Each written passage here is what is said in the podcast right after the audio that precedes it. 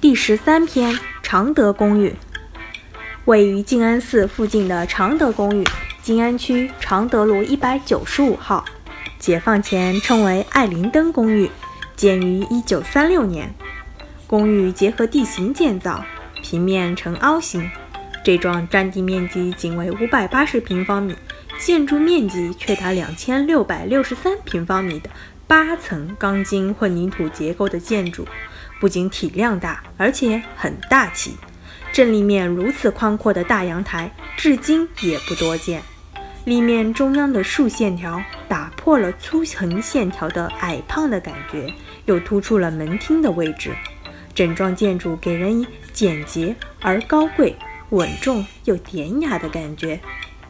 建筑平面每层三户，户型有两室户和三室户，每户客厅面积较大，设置壁炉。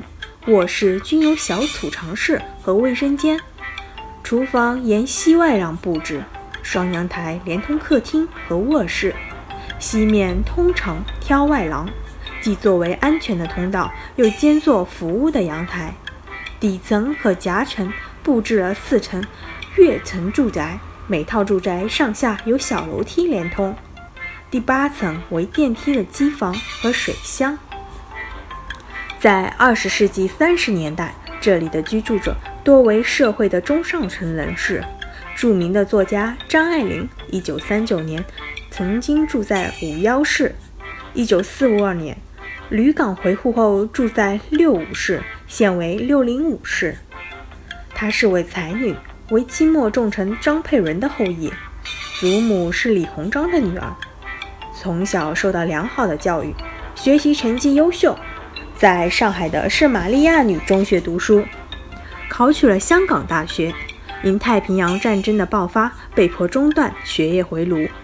一九四二年至一九四八年，张爱玲和姑姑常住在这里，她在这里体会人生的甜酸。张爱玲常常站在意大利式的阳台上，利用阳台的转角看周围的风景。在这幢有公寓的，她情根。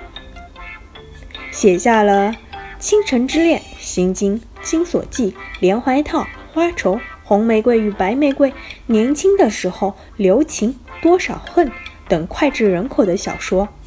小说的内容以上海的城市为背景，男女间发生的故事为主线，语言华丽精辟，意境丰富，深受广大读者的欢迎。他也因此成为当时最负盛名的作家之一。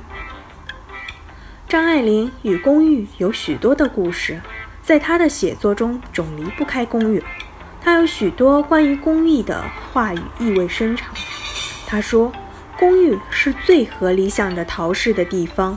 厌倦了大都会的人们，往往记挂着和平幽静的乡村，心心念念盼望着有一天能够告老归田，养蜂种菜，享点清福。”殊不知，在乡下多买半斤腊肉，便要引起许多闲言闲语；而在公寓房子的最上层，你就是站在窗前换衣服，也不碍事。公寓的私密性是他所喜欢的自由的空间。常德公寓的附近是停车场，张爱玲喜欢听有轨电车的声音。